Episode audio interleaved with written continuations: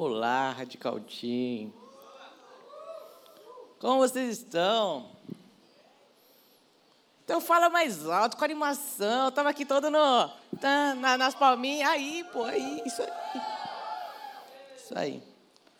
Tem um, uma frase muito legal que fala assim, né? Que quando a gente prega, é como um, um, um morador de rua que encontrou um pão e fala para outros moradores de ruas onde encontrou esse pão. E eu acho que é muito assim mesmo. Hoje eu não sou, não só hoje, né? Mas eu não sou melhor que os senhores em nenhum momento. E eu estou aqui para dizer apenas as coisas que eu tenho visto em Deus. E passar para vocês que é incrível. Eu estou na mesma situação que cada um aqui. Eu preciso da cruz como cada um que está aqui. E eu, da mesma forma que cada um que está aqui, eu não sou capaz de me aproximar desse Deus, se esse Deus não vier me buscar, se esse Deus não se pronunciar. Amém? É, vamos fazer o seguinte: abram a Bíblia de vocês em 1 Reis, 1 Reis capítulo 19.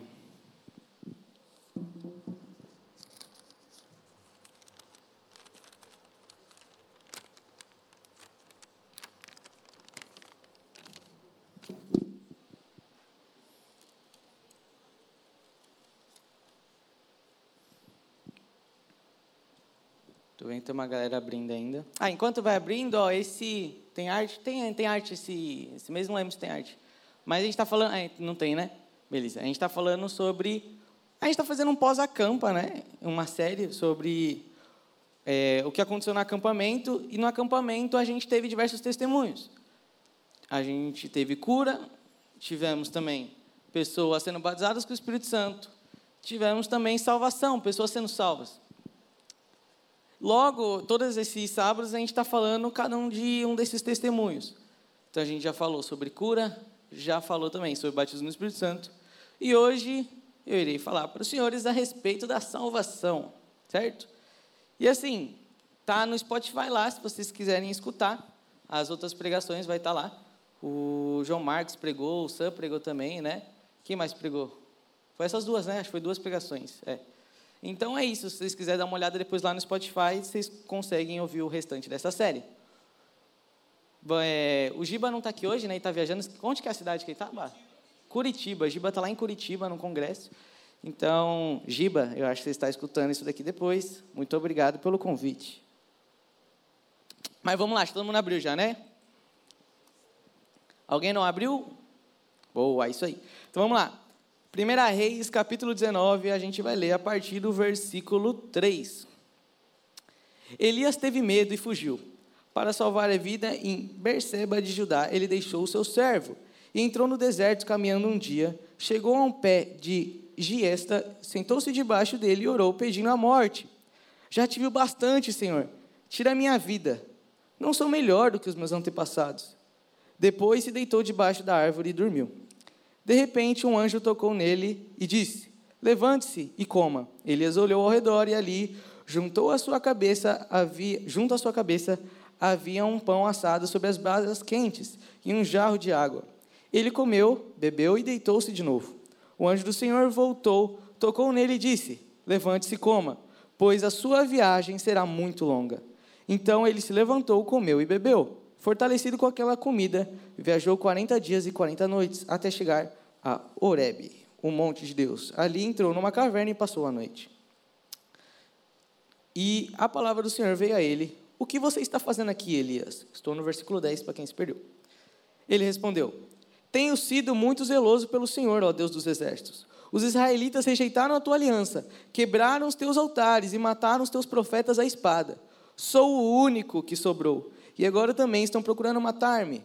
O Senhor lhe disse: Sai e fique no monte, na presença do Senhor, pois o Senhor vai passar. Então veio um vento fortíssimo que separou os montes e esmigalhou as rochas diante do Senhor. Mas o Senhor não estava no vento. Depois do vento, houve um terremoto, mas o Senhor não estava no terremoto. Depois do terremoto, houve um fogo, mas o Senhor não estava nele. E depois do fogo, houve um murmúrio de uma brisa suave. Então Elias ouviu, puxou a capa para cobrir o rosto e saiu e ficou à entrada da caverna. E uma voz lhe perguntou: O que você está fazendo aqui, Elias? Ele respondeu: Tenho sido muito zeloso pelo Senhor, ó Deus dos exércitos. Os israelitas rejeitaram a tua aliança, quebraram os teus altares e mataram os teus profetas à espada. Sou o único que sobrou e agora também estão procurando matar-me. O Senhor lhe disse: Volte pelo caminho por onde veio e vá para o deserto de Damasco. Chegando lá, unja Azael como rei da Síria, unja também Jeú, filho de Ninsi, como rei de Israel, e unja Eliseu, filho de Safate de Abel, Meolá, é, para suceder a você como profeta. Continuar. Jeú, é, Jeú matará todo aquele que escapar da espada de Israel, e Eliseu matará todo aquele que escapar da espada de Jeú. No entanto, fiz sobrar sete mil em Israel, todos aqueles cujos joelhos não se inclinaram diante de Baal, e todos aqueles cujo, cujas bocas não beijaram. Amém. Fazer mais uma oração rapidinha. Senhor Deus, te agradeço porque nós podemos ler a tua palavra, te agradeço porque o teu Espírito Santo nos ensina, Pai, as Escrituras. Pai, eu te peço que neste momento nossos corações venham estar sensíveis a ouvir a tua voz. Senhor, eu te peço que todo pecado aqui, Senhor, que o Senhor mostre, Pai, que o Senhor morreu na cruz para perdoar cada um desses pecados, esses pecados não nos separam mais. Então eles podem sim escutar a tua voz hoje, eles podem sim entender o que o Senhor quer dizer para eles hoje, Pai. Tira toda a dureza no coração e que eles saibam, Senhor, que é o Senhor que os colocou aqui hoje para ouvir essa a tua voz. É o Senhor que vai estar falando, Pai, que em nenhum momento seja eu. E que eles possam ser edificados de alguma forma. Em nome de Jesus, amém. Amém. Vamos lá. Então, hoje eu vou estar falando sobre salvação. E, bom, eu tenho falado muito sobre salvação, né? Nas minhas pregações eu acabo sempre tocando nesse assunto do vocês não são salvos, não sei o quê. E, bom, hoje eu queria falar um pouco sobre o que é que acontece quando a gente é salvo. Parece meio óbvio. Eu quero falar sobre o poder da cruz, que muitas vezes a gente tem ignorado e esquecido o que a cruz de fato significa para nós.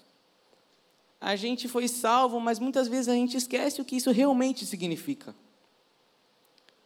Então, bom, se você não conhece a Deus, se você acha que não é salvo, Hoje eu vou estar falando do amor de Deus e que você saiba que esse amor está disponível para você hoje. Você pode ser sim salvo. Se você já conhece a Deus, e agora fazendo mais jus ao tema aqui da série de hoje, se você esteve no acampamento e foi salvo, se você foi salvo, você vai ver agora como que você deve continuar vivendo. A gente falou da crise, era 14 dias? 15, quantos dias que era? 14. A falou da crise dos 14 dias, mas eu vou dizer para vocês que pode ter passado os 14 dias. Mas essa crise não tem muita data para chegar, não. Ela chegou aqui a, Elias. Eu vou estar falando um pouco sobre de, dessa, desse fato para vocês hoje. Mas o que eu quero dizer é como que um, alguém que foi salvo deve viver. E por último também, se você já conhece a Deus, está bem, não está nessa crise, para você saber quando chegar essa crise, o que, que você deve fazer. Tá, preste muita atenção no que eu vou falar agora. A pregação de hoje, eu considero ela muito importante, muito importante. Porque essa pregação, essa, essa mensagem que Deus trouxe para mim, quando eu conheci esse pão, como eu falei no começo da pregação, quando eu entendi isso, minha, o meu relacionamento com Deus mudou completamente. O meu relacionamento com Deus começou a ter uma constância muito melhor quando eu entendi isso. E é uma mensagem que muitos de nós não conhecemos, é um, é um conhecimento que a gente precisa muito aprender e to, tomar a posse dele assim falar, tipo, cara, isso é verdade. E quando a gente trata esse conhecimento como verdade, tudo muda no nosso relacionamento com Deus. Eu vou falar por quê? Porque assim, a gente vive um relacionamento com Deus. Só que aí a gente tem que lembrar que a gente vai pecar, eventualmente, as provações vão continuar vindo.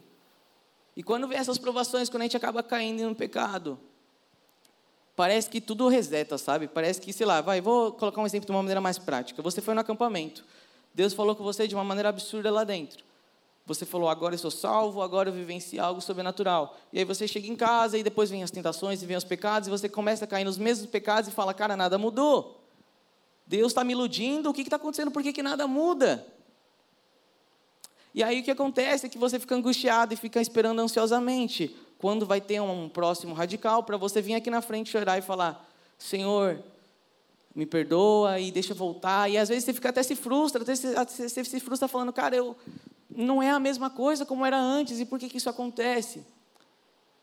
Ou até mesmo você tem uma intimidade com Deus ainda melhor e você tem sim um, seus devocionais. E aí você peca e você vai para o seu devocional falando, Deus me perdoa, e você fica esperando lá alguma prova de que você foi perdoado, sabe? Você fica orando, chorando, é, lendo a Bíblia até que você sinta tocado para falar, uau, ele realmente ainda não foi embora, ele ainda está aqui. E o conhecimento que eu vou trazer para vocês hoje, que só se você entender essa frase, eu não preciso falar mais nada. Mas é o seguinte: o pecado tem sim poder para te separar de Deus. Até o momento que veio a cruz. E o poder da cruz foi justamente para anular o poder do pecado sobre a sua vida. O que eu quero dizer é o seguinte: uma vez que Jesus morreu na cruz, uma vez que você teve fé e se arrependeu nele, foi salvo, o pecado não tem mais poder de te afastar de Deus. Pode parecer uma heresia isso. Mas eu vou repetir mais uma vez: o pecado não tem mais poder de te afastar de Deus. Você olha para mim e fala, Tiago, isso não é uma verdade. Porque na prática, você peca e depois que você peca, você se sente totalmente angustiado e você fala, não é mais a mesma coisa. Não é mais a mesma coisa. E de fato não é. O pecado, ele não tem poder de te afastar mais de Deus, porque Jesus morreu na cruz justamente para isso, para que mais nada nos separasse do amor dele. Porém, o pecado ainda tem poder de te enganar e fazer você achar que você está longe desse Deus. Então, exemplificando de uma maneira mais fácil, então, é tipo assim: você pecou, Deus continua do seu lado, mas Satanás começa a te enganar, falando: Deus não está mais agora com você. Agora você vai ter que orar muito, vai ter que ler muita Bíblia para voltar aquilo que você era antes. Vai olhar para você e falar: pronto, olha, agora você. Está vendo como foi uma mentira tudo aquilo que você vivenciou? Está vendo? Você voltou para os mesmos pecados. Mas na verdade, isso, ele, não, ele não tem poder de te afastar de Deus, ele está apenas te enganando. E por que, que isso é tão importante? Porque no momento que eu entendi isso, eu entendia que depois que eu pecava, eu podia muito bem voltar, dobrar meu joelho e sabia que Deus estava me escutando ali. Eu pecava e falava, beleza, mas Deus ainda continua aqui. E você falou, uau, então vamos pecar à vontade, uau, que incrível. Pelo contrário, acho que eu já falei sobre isso, é quase como se Satanás desse um tiro no próprio pé.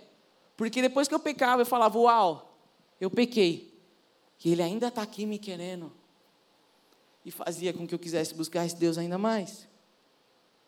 Mas agora do contrário, se você quando pecar falar, agora eu estou totalmente longe de Deus de novo, você vai começar a ficar angustiado, não vai querer mais orar, não vai querer mais ler a Bíblia, vai ficar vivendo nesse vício até que venha de fato um grande encontro de novo que te faça voltar a ter uma intimidade. Mas estou dizendo para vocês é o quê?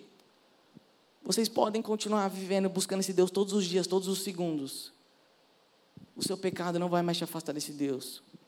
Eventualmente a gente vai pecar, mas entenda que Jesus morreu na cruz justamente para que esse pecado não te afastasse mais de Deus. Você pecou, você ainda assim pode dobrar seu joelho falando: Uau, Deus está aqui me ouvindo. Deus está aqui escutando a minha oração. E aí que eu quero trazer a história, primeiramente quero trazer a história aqui de Elias. Para contextualizar, Elias, ele estava no auge, mano. Estava no auge. Ele tinha acabado de vivenciar uma experiência absurda com Deus. Absurda.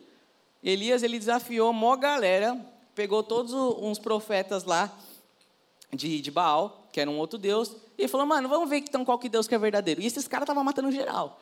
Esses outros profetas aí estavam matando todos aqueles que eram de Deus, todos os profetas de Deus. Então esses caras que adoravam esse outro Deus, estavam matando geral. Estavam perseguindo já os que são os crentes, né? E aí Elias falou: não, demorou, vamos fazer o seguinte então, vou desafiar essa galera, chama todo mundo. Chama todos esses profetas aí, desse Deus aí, vamos ver qual que é a real. Falou o seguinte, ó, vocês vão orar, e se o, Deus for, se o Deus de vocês for verdadeiro, vai cair fogo do céu. E eu vou fazer a mesma coisa. Eu vou orar, e se cair fogo do céu, meu Deus é verdadeiro. E aí a gente escolhe qual que é o Deus que a gente deve seguir. Lembrando que essa, toda essa galera que ele chamou era uma galera que estavam perseguindo os cristãos. Então ele se expôs, ele teve coragem, ele foi lá e, mano, o cara confiou que Deus ia de fato queimar e o deles não ia queimar. E isso acontece. E quando acontece, eles prendem todos aqueles outros profetas daquele Deus, é, daquele Deus Baal e mata essa galera. E aí o que acontece, que é o, isso eu estou trazendo um contexto para entender melhor essa passagem. E aí, que aí começa o que eu li com os senhores, que vai falar o seguinte: que é Jezabel, que era quem controlava toda essa parada dessa adoração desse outro Deus aí, falou: não, então vamos caçar esse Elias aí. Vamos matar esse maluco. Quem ele acha que é, mano? Vamos matar esse cara. Ele matou nossos profetas, então vamos matar ele. E aí o Elias, que tinha acabado de ver Deus respondendo ele, fazendo fogo cair do céu. O Elias, que tinha acabado de ser ousado, corajoso, não tinha medo de morrer, agora fica desesperado. E agora a gente vai ler aqui, ó, vou reler com vocês o versículo 4. E entrou no deserto, caminhando um dia, chegou a um pé de, giga, de giesta, sentou-se debaixo dela, dele, e orou, pedindo a morte. Orou, pedindo a morte. Já tive o bastante, Senhor.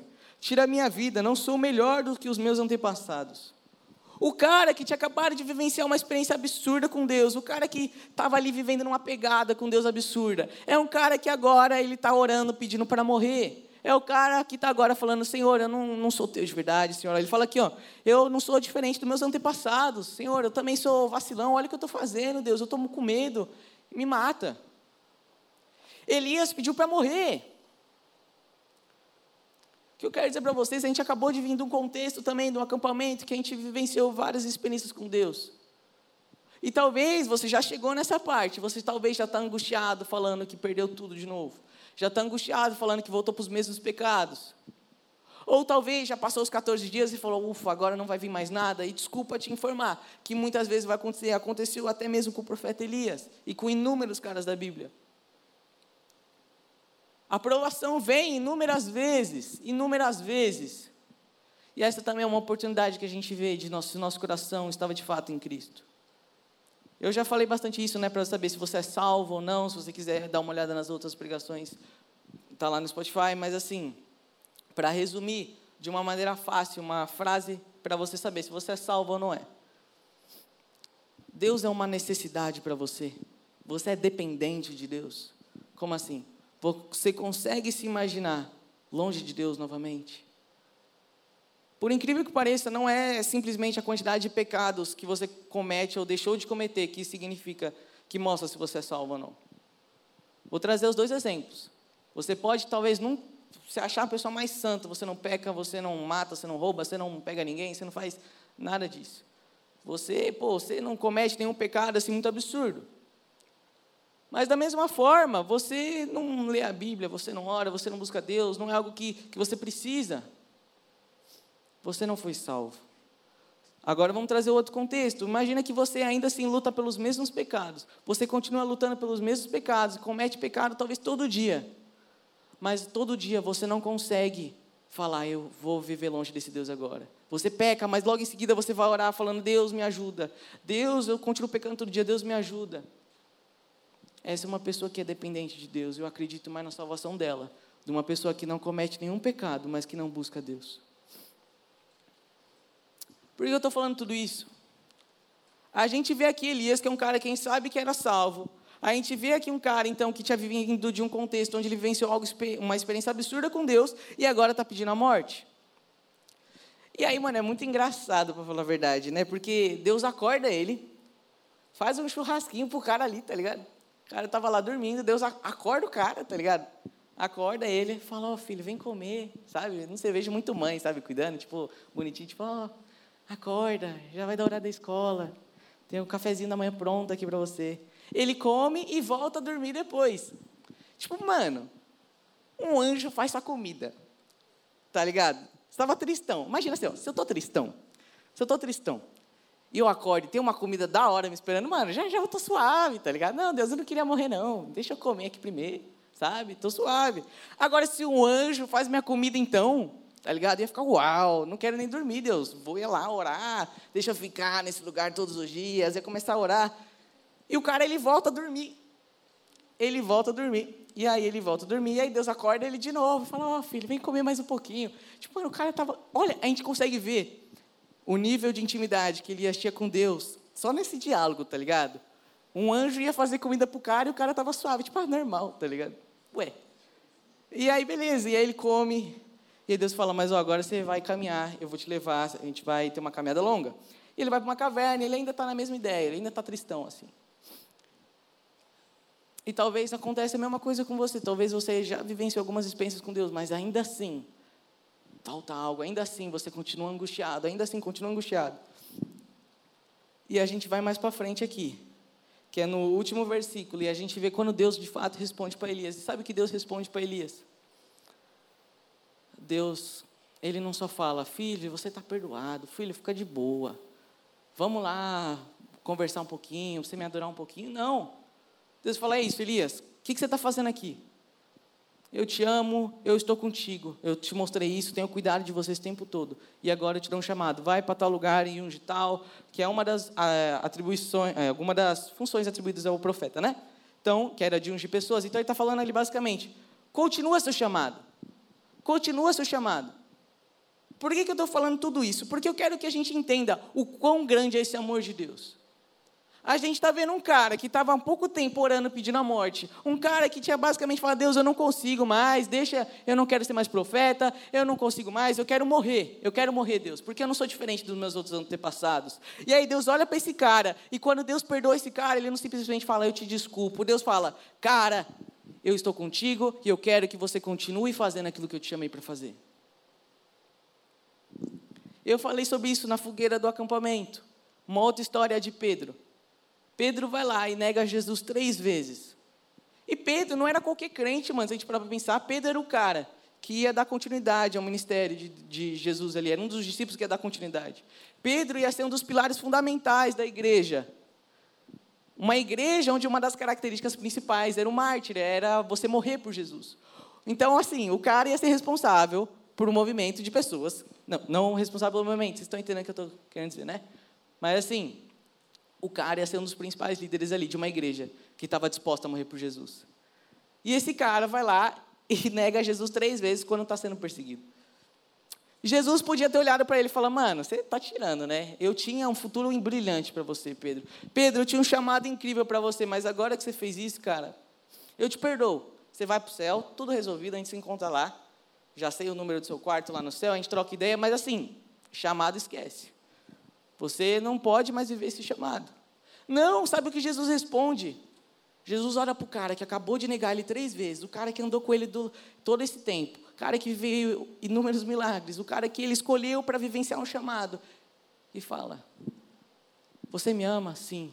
Então vai lá, cuida das minhas ovelhas. Aqui a gente consegue ver esse amor de Deus, que eu falei que o pecado não nos separa mais de Deus. Porque Deus, Ele olha para você, mesmo você tendo pecado, pecado hoje, mesmo você tendo acabado de pecar, Ele olha para você e não fala, eu te perdoo, está tudo certo. Ele, ele olha para você e fala, eu te perdoo e ainda assim eu quero te usar. O amor de Deus não é um amor, sabe, Ele não te olha como alguém que quer café com leite, sabe? Tipo, você com seu amigo, sabe? Você perdoa seu amigo, tipo, não, beleza, tá, tá, tá desculpado. Está resolvido. A gente está acostumado com esse amor, a gente está acostumado com esse perdão. Mas não é o perdão de Deus. A gente acha, e isso é essa mentira que Satanás coloca na nossa cabeça quando a gente peca. A gente acha que voltou tudo do zero, a gente acha que Deus não quer mais a gente, a gente acha que agora a gente não consegue continuar caminhando, a gente fala, pô, já pequei demais. Eu não posso, eu não posso, Deus não me quer mais. E Deus olha para você e Ele não só fala, tá bom, eu te perdoo. Ele olha para você e fala, eu te perdoo e quero te usar. Primeira coisa que eu quero que vocês entendam é que a principal dessa pregação é o quê? O pecado não te separa mais de Deus. Tudo isso é para quando você estiver em casa, quando você acabar pecando, eu te peço que você ore com a mesma intensidade que você orou no seu maior encontro com Deus. Deus está tão perto de você quanto Ele estava quando você teve seu maior encontro com Deus. Porque Deus, uma vez que Ele entra no seu coração, Ele fica lá. O que é interessante a gente ver também é como que foi o cuidado de Jesus com Elias. Talvez você tenha andado extremamente triste e desesperado, assim como Elias, falando que, sei lá, está decepcionado com o, seu, com o seu relacionamento com Deus, ou com outras coisas da vida. Você não tem mais força para orar. E ainda assim a gente vê Deus cuidando da gente. Eu quero trazer essa certeza para vocês. Quero contar uma coisa para vocês, que é o seguinte. Quando você peca e fica desesperado, falando, eu queria tanto ter aquilo de volta, eu queria tanto ter Deus de volta. Não é você que está fazendo essa oração. É o Espírito Santo que está te conduzindo para trazer de volta. A gente se acha muito orgulhoso a ponto de achar que é a gente que quer voltar para Deus, que é a gente que quer Deus, que... mas na verdade é Deus que está olhando para você e fala: Eu quero você de volta. E começa a colocar esse desejo no seu coração para você orar, para você voltar. Então, quando você orar, cara, quando você orar, falando, indo, quando, depois de ter pecado, indo pedir perdão, saiba de uma coisa: é o Espírito Santo que está conduzindo você para essa oração. É o Espírito Santo que, na verdade, está te trazendo de volta. Então ore com fé, sabendo que é o Senhor que está fazendo algo. A gente ora falando, Senhor, por favor, me escuta. Senhor, por favor, lembra de mim. Senhor, por favor, me traz de volta. Senhor, volta, entra no meu coração.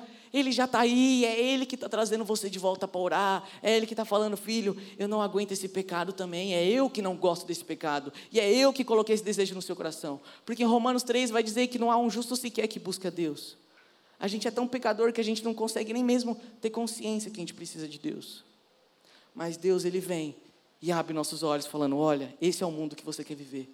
Um mundo onde você pode sim correr atrás do dinheiro, para um dia morrer e esse dinheiro acabar. Sim, é um mundo onde você pode sim ter inúmeros sonhos, ter uma família linda, ter o trabalho que você sempre sonhou. Mas um dia você vai conquistar isso também e tudo vai acabar. Mas eu trago para você algo que é eterno, que te preenche. E aí ele começa a colocar isso no seu coração e é Deus que nos traz para perto. A Bíblia vai falar que Deus é o autor e consumador da nossa fé. Ou seja, ele começa e ele continua ela, ele começa e ele termina ela. Então, saiba de uma coisa: quem começou a fé no seu coração foi Deus, quem te chamou foi Deus. E ele não só te chamou, como ele vai fazer com que você permaneça.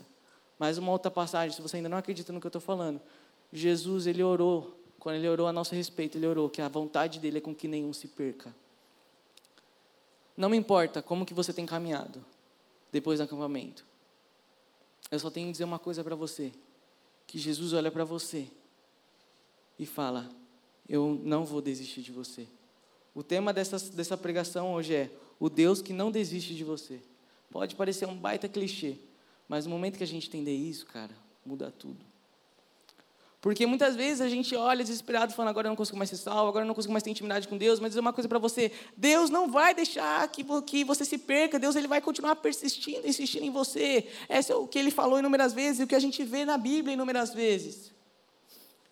E aí talvez você está sendo confortado, né? Eu, com a fama que sempre, ah, só dou tapa na cara na pregação, não sei o quê, nossa.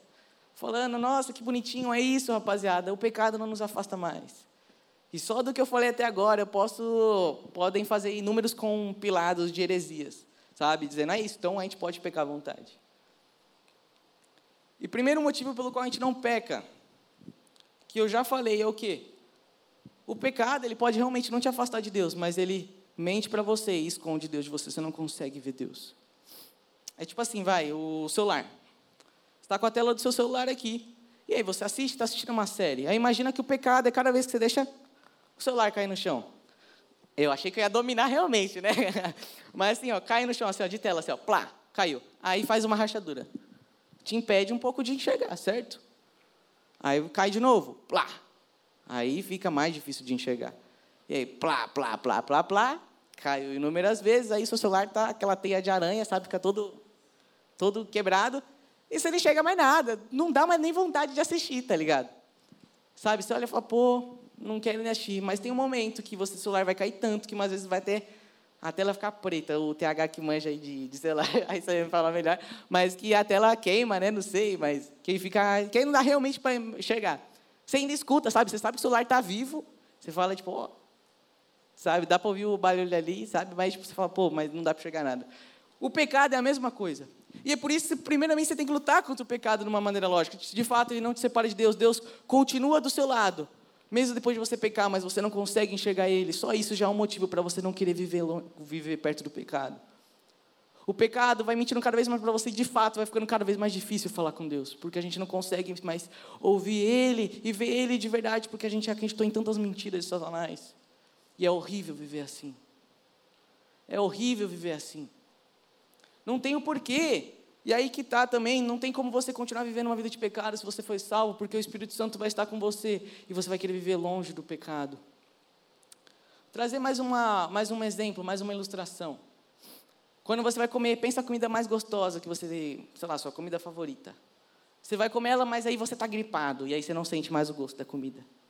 Dá uma raiva, né? Dá uma raiva assim, você fala, nossa, que raiva. E aí você come você não sente o gosto. Você está comendo a comida? Tá. Mas você não sente o gosto. A gente pode até ter Deus do nosso lado, mas se a gente vive uma vida de pecado, você não sente o gosto, não, não serve para nada também. Então Deus continua do seu lado. Mas será que você vai conseguir se relacionar com Ele, vivenciar isso que você tanto diz que ama? Bom, para dar continuidade, agora eu quero falar sobre a vida de outro cara.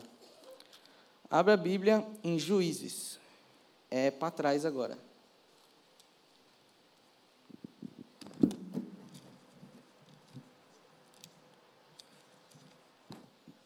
É depois de jo, José Josué? Eu ia falar José já.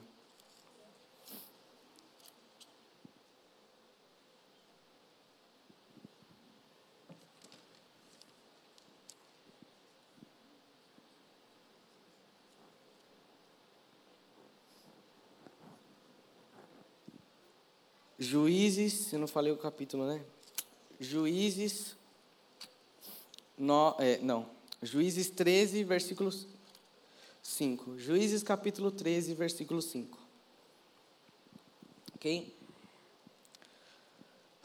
E vou começar. Juízes capítulo 13, versículo 5 diz o seguinte: E não se passará navalha na cabeça do filho que você vai ter, porque o menino será nazireu, consagrado a Deus desde o nascimento. Ele iniciará a libertação de Israel das mãos dos filisteus. Agora, ainda em Juízes, a gente vai ler agora Juízes 16, versículos 28. Vamos lá. E Sansão orou. Se todo mundo abriu, né? Juízes 16, versículo 28. E Sansão orou ao Senhor: Ó soberano Senhor, lembra-te de mim. Ó Deus, eu te suplico, dá-me forças mais uma vez e faz com que eu me vingue dos filisteus por causa dos meus dois olhos. Mais um resumão sobre a história agora de Sansão. Todo mundo acho que conhece uma história mais famosa, né? Mas assim, vamos lá. Sansão foi um pipoca. Resumir, é isso. Cara, Sansão, mano, foi um pipoca. E assim, tipo, o cara, ele foi aqui. Então, ó, eu li o primeiro versículo de vocês que falou o quê? A mãe de Sansão não podia ter filhos, Deus já faz um milagre aí, já começa no milagre o nascimento do cara. Ele nasce e ele, só que um anjo do Senhor fala que esse filho ia ser consagrado para viver para Deus. E dentro disso, para como uma forma de simbolismo ali, que ele era consagrado para Deus, uma das coisas que ele não poderia fazer é o quê? Cortar o cabelo. Não podia ficar carequinha, Sansão não podia ir para o exército. E aí o que acontece? Sansão, então, cabeludão que é, pode não ter cortado o cabelo. E isso mostrava o quê? Que ele era consagrado por Deus, que ele era alguém ali que realmente tinha uma aliança com Deus. Porém, Sansão, ele ignora todo o resto que tinha que fazer, sabe? Ele começa a sair com mulheres, a Bíblia vai falar que ele saiu com prostituta, e ele, ele também, uma das coisas que ele não podia fazer, ele não podia passar perto de corpo morto, que era, era uma série de simbolismos. Se quiser, a gente pode conversar um pouco melhor sobre isso. Ou você faz a EBR e vai aprender sobre isso também lá.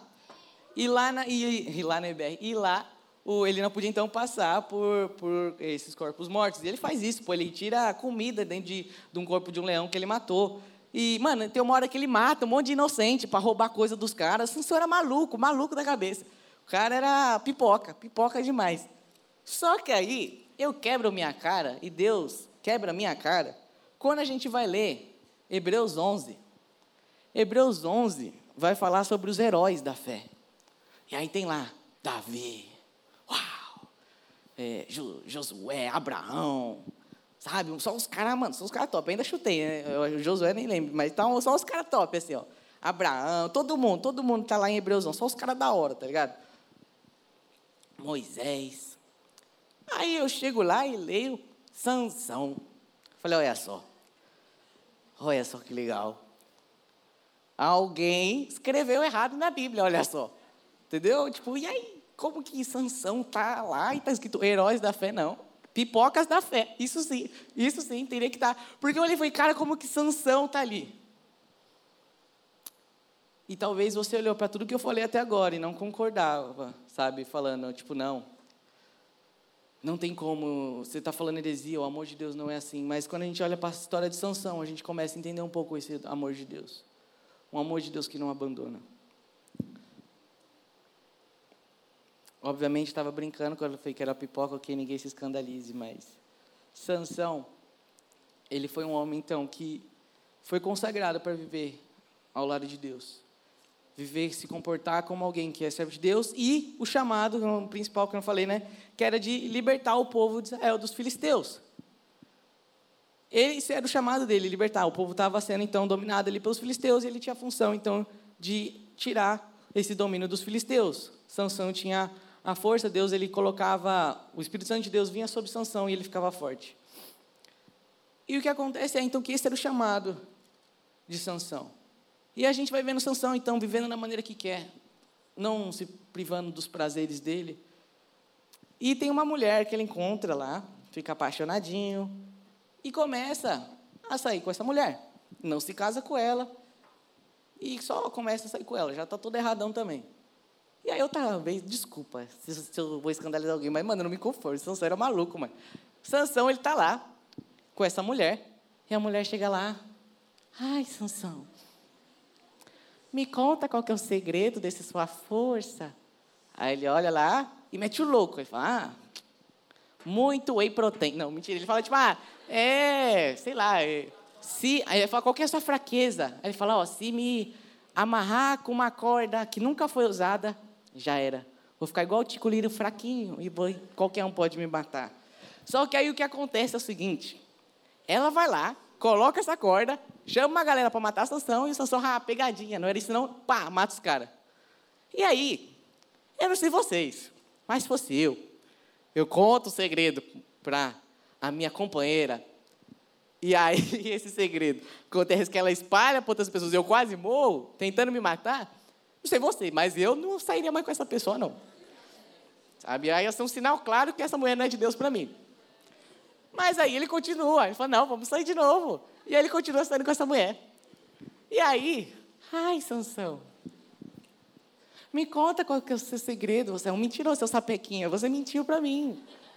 E o Sansão, todo iludido pela mulher, fala, ah, eu estava brincando. São duas cordas de não sei o quê. E ela vai lá e faz. E, mano, é tipo assim, umas três vezes que isso acontece. Mas, mano, como? Como? Tá ligado? Esse cara era maluco. Essa, ele amava muito essa mulher. E aí ele cai inúmeras vezes na mesma história, mano. A mulher, ele conta o segredo, a mulher faz, ele, ah, pegadinha, mata todo mundo. Até que uma hora ele decide falar a verdade. Tá ligado? Tipo, ele já sabia, mano, já podia ter parado por aí, tá ligado? Não falado mais uma vez com ela. Ele ainda consegue falar a verdade. Ele fala, ó, oh, é o seguinte, esse cabelo aqui é porque eu fui chamado por Deus e é uma aliança que eu tenho com Deus e é esse cabelo que me dá força, porque é esse Deus que me dá uma força. Eu sou nazireu. E aí, vacilou, ela foi lá, cortou o cabelo de Sansão. E ela chamou alguém para cortar o cabelo de Sansão e quando ela corta o cabelo, quando corta cabelo de Sansão, a Bíblia vai dizer ali que o Espírito Santo sai dele, né? Mas ao mesmo tempo, toda vez que o Sansão tinha força, fala que o Espírito entrava. Aqui a gente está vivendo num contexto antes do Antigo antes do Novo Testamento. Então o Espírito Santo ainda não habitava. Mais uma vez, vá para a BR ou troque ideia comigo também depois aí no final a gente troca ideia sobre isso, que vocês entendem melhor, beleza? Mas então tudo isso para dizer o quê? Que ali Sansão, quando ele corta o cabelo, ele está mostrando basicamente o quê? É isso, eu não não estou dizendo tipo adeus para o meu chamado, basicamente. Quando Sansão tem o seu simbolismo ali, aquilo que simbolizava que ele tinha uma aliança com Deus, aquilo é quebrada. Sansão, ele abriu mão ali da santidade que ele tinha, ele abriu mão ali do relacionamento com Deus que ele tinha. Ele abriu mão de tudo. Pipoca, sabe? Ele, ele abandonou tudo. Sansão, e aí eu já posso até pregar sobre outra coisa. Sansão, ele continuou brincando com o pecado. Eu falei de uma maneira mais engraçada para a gente descontrair desse caso da mulher de Sansão que volta, ficava vindo, mas Sansão ficou brincando com o pecado, e na moral, a gente deu risada todo mundo junto e eu falo que a gente que Sansão é pipoca, mas eu sou mais que ele. A gente deu risada de Sansão, que vivenciou no pecado, acaba pecando lá e continua voltando atrás, mas na moral, será que a gente não faz a mesma coisa? Será que você também não tem um relacionamento com o pecado, onde você peca, aquilo te destrói? Você sai de lá triste, falando: Eu não consigo enxergar mais Deus do meu lado. E depois você vai lá e volta para o mesmo pecado. E de novo, e de novo, e de novo. E assim como Sansão, você está olhando para a sua santidade, que é algo que Deus deu para você para falar. Santidade significa separado por Deus. Então é você, basicamente, olhando para aquilo que Deus te deu, para mostrar que você é filho dele, que você é dele, que você é salvo, que você pode ter um relacionamento com dele. E você está abandonando isso, assim como Sansão. a gente tem abandonado nossa santidade, assim como sessão, porque a gente fica brincando com o pecado, insistindo no mesmo pecado, insistindo, insistindo, insistindo. Até que uma hora que esse pecado vai te destruir de fato, assim como aconteceu com Sansão, que ele ficou ali, então agora sem o cabelo dele, mostrando que ele estava separado de Deus. Separado ali do, do, relacionamento que ele tinha com Deus, separado ali do, da aliança que ele tinha com Deus, ele estava ali mostrando que ele não ia mais vivenciar aquele chamado. Lembra o chamado, qual que era o chamado dele? De separar o povo ali dos filisteus, e aí, além disso, os caras vão lá e fura os olhos de Sansão. Sansão fica cego. E aí prendem Sansão. Então Sansão agora está cego, relativamente longe de Deus. Como assim? O que eu quero dizer é o seguinte: que ele vendeu toda a santidade dele, ele contou para uma outra mulher, ele, ele abriu mão, sabe? Ele não, não foi cauteloso com aquilo que Deus deu para ele. Ele estava então agora se sentindo longe de Deus ele estava cego, careca também. Ou não, né? Porque era só as tranças, mas enfim. E além disso também, ele estava preso naquele lugar, prestes para morrer. E aí o que acontece é o seguinte: Sansão ele tenta orar mais uma vez, que é a passagem que eu li com vocês. Vou até ler de novo ela a oração de Sansão aqui, Juízes 16, versículo 28. E Sansão orou ao Senhor: Ó soberano Senhor, lembra-te de mim. Ó Deus, eu te suplico, dá-me forças mais uma vez e fazes com que eu me vingue dos filisteus por causa dos meus dois olhos. Sansão, então, agora, ele tinha basicamente dito tchau para Deus. Sansão, ele tinha sido afastado de Deus. E aí ele ora, e Deus vai lá e responde dá forças para Sansão mais uma vez. Eu peguei um dos casos da história da Bíblia que eu vejo, que é um dos caras que eu vejo que mais viveu no pecado. E a gente vê que até mesmo esse cara, no fim, na hora da sua vida, orou. E Deus veio lá. Não só perdoou Sansão. Deus não só falou, beleza, você está perdoado, você vai para o céu comigo. Deus colocou de novo o chamado de Sansão, que era o quê? Derrotar os filisteus. Ele vai lá e mata os filisteus que estão naquele lugar. E fala que ele, vai, que ele matou naquele momento mais filisteus, no momento de sua morte, do que no momento da sua vida. É a mesma coisa que eu falei no caso de, de Elias, a mesma coisa que eu falei no caso de Pedro. Jesus não só te perdoa, Jesus olha para você e fala: Eu te perdoei, agora eu quero que você viva o chamado eu quero te usar. Eu não te vejo como alguém que é café com leite. Eu não só te desculpei, eu ainda te amo e quero caminhar do seu lado. Eu não só te desculpei, eu ainda te amo. Eu quero que você, eu quero que você seja usado por mim. Eu quero que você trabalhe comigo, sabe? Até mesmo Sansão, que basicamente abandonou o chamado dele. Deus vai lá e não desistiu de Sansão. Sansão tinha desistido, mas Deus não desistiu de Sansão. Óbvio que Sansão teve que orar. E sim, Deus ele vem entre nós, mas óbvio que a gente tem a nossa parte, a gente também tem que fazer algo. Vou falar um pouco disso também, mas é o seguinte. Até agora eu só quero mostrar para vocês como que esse amor de Deus é fiel, até mesmo quando a gente não é nem um pouco fiel. Você veio do acampamento, você veio de sei lá de onde você veio, você tem os relacionamentos com Deus, mas dizer uma coisa para você, que isso mude agora a maneira como você tem o seu relacionamento com Deus agora que você busque Ele com a mesma intensidade que você buscou no acampamento, quando você acabar de pecar, porque Deus diz uma coisa: assim como Deus escutou Sansão, Ele escuta você. Ele escuta você. Muitas vezes, quando a gente está em vigília, ou qualquer coisa do gênero, ou louvor, até quando a gente está no louvor, e eu começo a orar para algumas pessoas, eu estou lá orando. No momento que eu falo isso, tudo muda na oração da pessoa. Eu começo a falar e falo, cara, é o seguinte: saiba que Deus está aqui te escutando, mesmo você tendo pecado. Saiba que seu pecado não te afasta mais de Deus. Na hora a pessoa começa, uau, e começa a chorar mais, e começa a orar com mais intensidade. Tudo isso por quê? Porque ela entendeu então que Deus está escutando ela. A gente é tão carente desse, desse conhecimento, sabe? Você pode até saber dele, mas na prática a gente esquece. Eu que estou falando disso, ó, gente, ó, a gente tem que fazer isso, eu esqueço na prática. Quantas vezes que aí eu olhei e fiquei angustiado, falando, Deus, será que o Senhor ainda me escuta? Contar um testemunho meu que aconteceu no acampamento. No acampamento, eu lembro que eu fui, que, eu, que a gente estava num culto lá, eu fui orar. Eu estava na intercessão ainda, todo errado. Eu, tá, eu fui orar e aí, desculpa, Gonça, abraço aí, desculpa. Mas assim, eu estava lá e falei, pô, eu vou orar rapidinho porque eu não estou muito bem. Eu quero. Então, por isso que eu estava errado, né, de ter ido para intercessão assim. Mas enfim, eu falei, Deus, eu vou orar um pouquinho aqui rapidinho, a gente se conserta, depois eu volto a orar. E eu comecei a orar e nada acontecia. Eu comecei a orar e orava, orava, orava, e eu me sentia tão distante de Deus, eu me sentia desesperado, desesperado. Eu conversei isso com a Nath ontem. Eu me sentia desesperado, de verdade. Uma hora que eu parei de orar, e eu comecei só a olhar para o chão assim, falando, mano, lascou. Porque eu não sei o que eu vou fazer sem esse Deus. E se esse Deus não quer falar mais comigo, então lascou. Eu fiquei desesperado, eu não consegui orar, não consegui orar. E eu falei, e a minha oração era só isso, Deus me ajuda a orar, Deus eu não estou conseguindo orar. Eu fui falando a verdade para Deus, eu não omiti nada, eu falei, Deus eu não consigo orar, Deus eu não sei o que está acontecendo, Deus eu me sinto distante de você. E aí eu lembro que o Paulinho, ele foi lá e orou por mim. E ele falou, Deus, nem, nem lembro direito, mas ele falou alguma coisa a respeito do meu chamado, mas ele falou, Deus, obrigado pelo do Tico Lira, obrigado pelas vezes que, que ele ajudou a gente tudo mais, enfim, algo do tipo, tá ligado?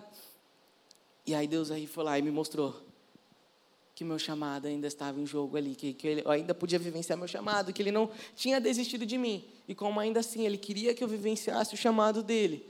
Naquela hora eu comecei a chorar e comecei a orar. Finalmente consegui orar.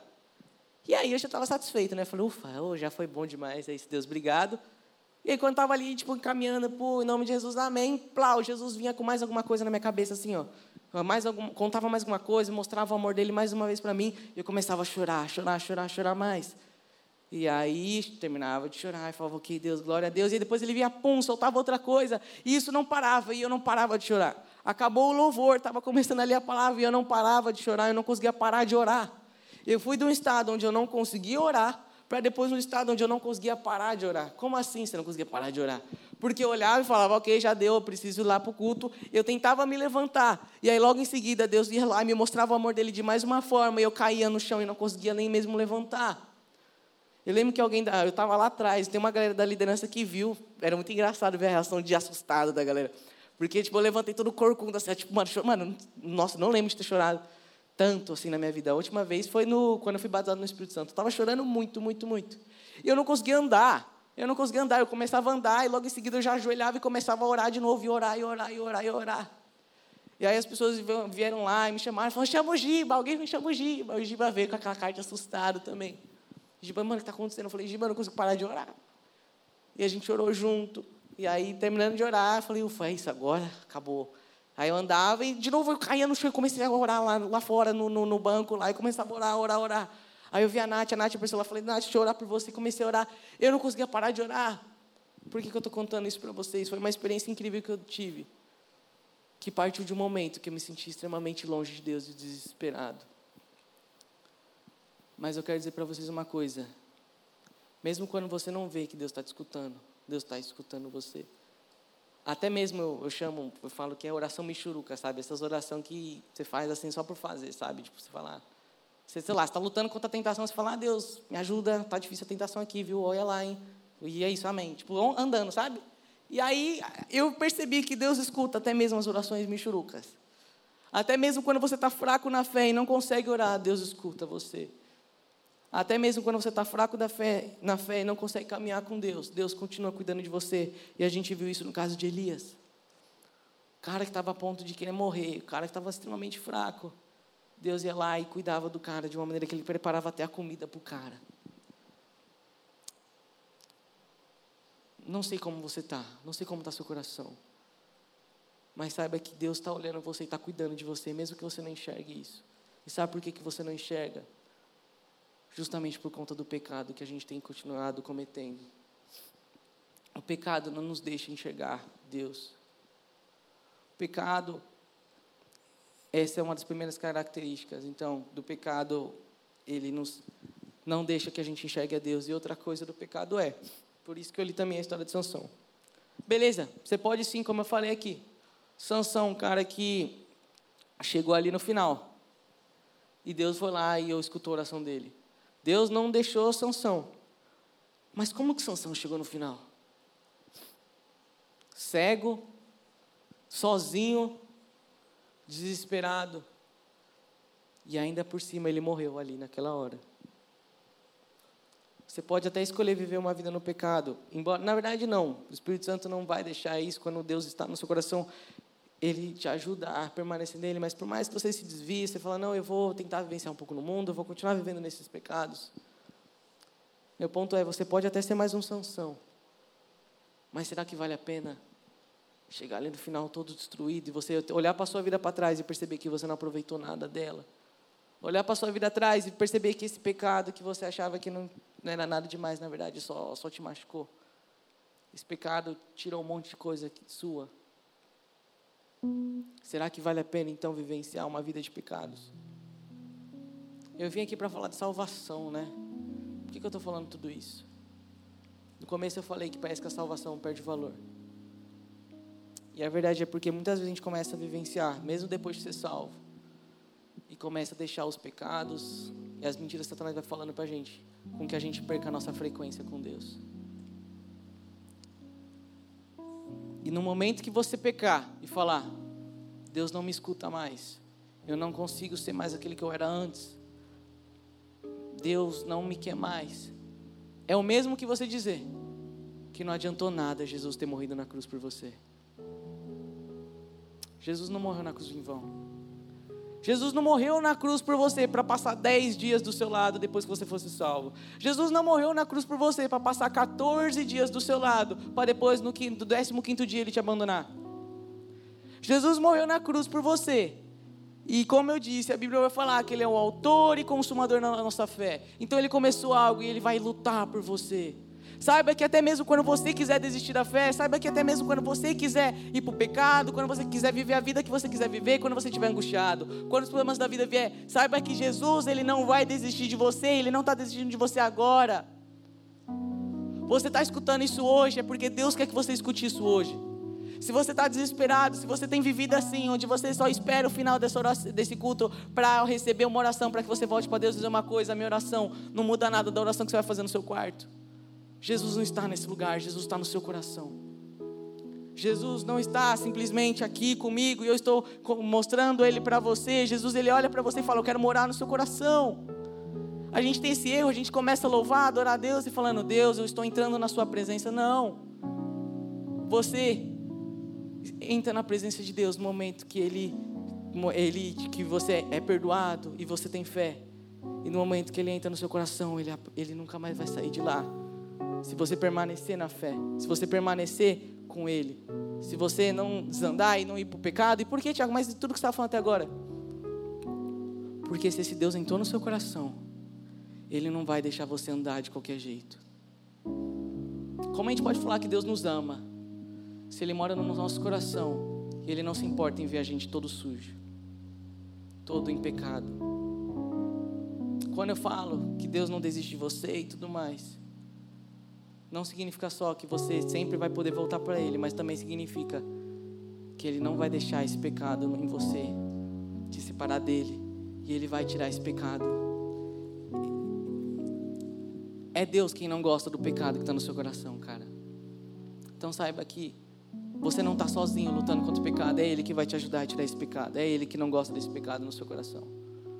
A gente olha, parece que Deus é só um acusador, sabe? Olha, você é um pecador, olha os pecados que estão no seu coração, faz alguma coisa e tira isso daí, não. Ele mostra os pecados para você, olha como você é pecador, mas olha o seguinte: eu te amo, vou caminhar do seu lado e eu vou te ajudar a tirar cada um desses pecados. Eu vou te ajudar até que chegar no céu, e no céu de fato você vai ser, sim, perfeito. De fato, no céu você vai chegar lá sem defeito nenhum, e a gente vai viver na eternidade. Então, por que, que eu estou falando de tudo isso se a pregação é salvação? Porque a salvação não acabou no momento que você terminou aquela oração dizendo: Jesus, eu sou salvo. A sua salvação não acabou no momento que você pecou. A salvação não acabou depois que você pecou, depois de ter sido batizado. Se Jesus salvou você, Ele não vai desistir de você. Ele vai persistir em você. Vai te dar um chamado, assim como eu falei de quando um desses caras. Jesus não só perdoava esses caras, como ele dava um propósito para esses caras e fazia ele cumprir esses propósitos.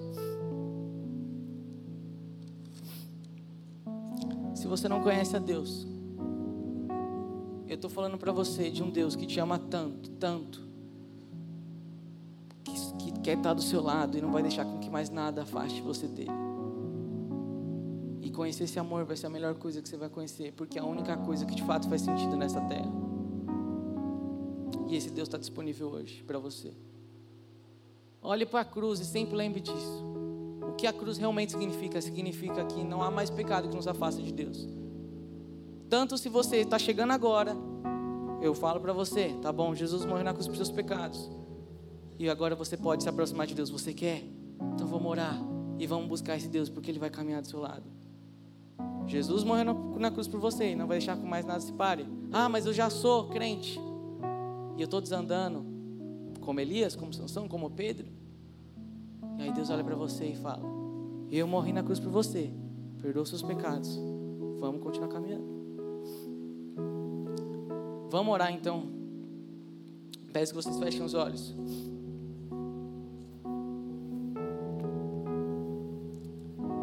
Eu te peço que você seja sincero com Deus nesse momento. Fale a verdade para Ele. Além disso, além disso, eu te peço que você também ore com a total ciência de que Deus está escutando você nesse momento. Ore sabendo que Deus está escutando cada palavra que você vai estar tá falando, mesmo que você vivenciou uma vida de pecado, mesmo que você está angustiado com os seus pecados. Deus está escutando cada palavra e Ele está virando para você hoje dizendo: Eu não desisto de você, da mesma forma com que eu não vou deixar com que esse pecado te afaste de mim, e eu vou tirar esse pecado daí. Pecado não te afasta mais de Deus, agradeça isso. Entenda o amor de Deus na cruz por você agora, que está dizendo para você que Ele te perdoou e Ele está te dando um chamado Entenda o amor de Deus agora por você que está aqui, te perdoou e está falando para você que quer caminhar do seu lado, mesmo você sendo um pecador. Mesmo você sendo um pecador, se você olha para agora e só consegue ver pecados, então saiba que você tem tudo o que precisa então para seguir Deus agora, porque é o Espírito Santo que está te mostrando o pecado. A palavra de Deus vai falar que é Ele que nos mostra o pecado. Então, se você se vê como pecador agora, é o Espírito Santo que está te mostrando isso. É Ele que está te transformando, é Ele que quer te usar, é Ele que quer te transformar. Então, aceite esse Deus, dizendo: Deus, eu quero caminhar do seu lado, eu quero caminhar do seu lado. Ó oh, Senhor, eu te peço por cada um que está aqui neste lugar, Pai. Senhor, eu te agradeço porque nos, o Senhor nos escuta. Eu te agradeço porque o Senhor não desiste de nós, assim como o Senhor não desistiu de Sansão, Pai. Assim como o Senhor não desistiu de Pedro, Pai. O Senhor não só não desiste, Pai, como o Senhor também olha para a gente e fala: Eu te perdoo e agora você tem um chamado para seguir. Pai, cada um que saiba, Senhor, que o Senhor quer usar cada um que está aqui neste lugar, Pai. O mais novo na fé, Senhor, e aquele que é mais maduro, Pai. Senhor, que aqueles que estão bem hoje, Pai, que aqueles que estão bem hoje, Senhor, saibam agora, Pai, que quando vierem as provações, que quando vier o deserto, Pai, eles possam saber que o Senhor estará cuidando deles e que o Senhor estará escutando cada uma da oração deles, Pai.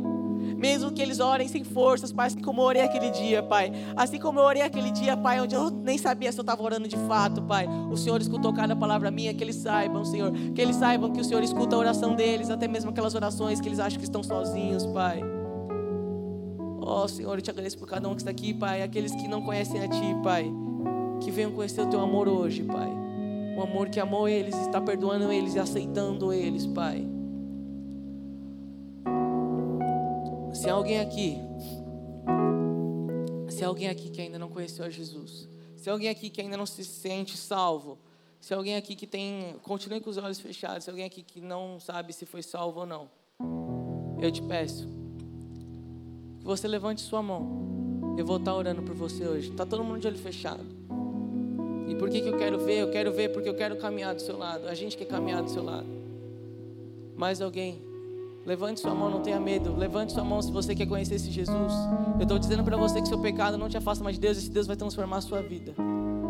E se há alguém aqui que tem caminhado numa vida de pecado, se há alguém aqui que está achando que está longe de Deus, se você se sente longe de Deus, eu te peço que você levante a mão nesse momento. A gente vai orar por isso agora também. Se você está achando que o seu pecado tem te afastado de Deus, eu te peço que você levante a mão também. E eu vou estar orando por vocês. Senhor, Deus, te agradeço pela vida de cada um que está aqui neste lugar, Pai. Senhor, eu te peço, Pai, que essa pessoa, então, que levantou a mão, Senhor, ela quer te conhecer, Pai. Senhor, então, mostre para ela, Pai, que é o Senhor que conheceu ela primeiro. É o Senhor que chamou ela primeiro, Pai. O Senhor está aqui dizendo para ela, Pai, que agora essa pessoa pode ser sua filha, Pai. Essa pessoa pode ser seu filho, Senhor. Pode caminhar do seu lado, Pai, que o Senhor não vai deixar que nenhum pecado afaste essa pessoa de ti, Senhor. Eu te peço que você levantou a mão, eu te peço que você repita isso no seu coração. Senhor Deus, obrigado porque o Senhor ainda me quer. E Senhor Deus, eu quero caminhar do teu lado, me perdoa. E vem, Senhor, ser o Senhor da minha vida. Que minha vida seja inteiramente para ti agora. Senhor Deus, me ajude a caminhar, me ajude a orar, me ensine como fazer cada uma dessas coisas, Pai. Senhor Deus, venha sobre aqueles aqui também que acham que estão longe de Ti. E como essa palavra veio, Senhor, que eles saibam que eles estão perto de Ti. Uma vez que o Senhor encontrou eles. Em nome de Jesus.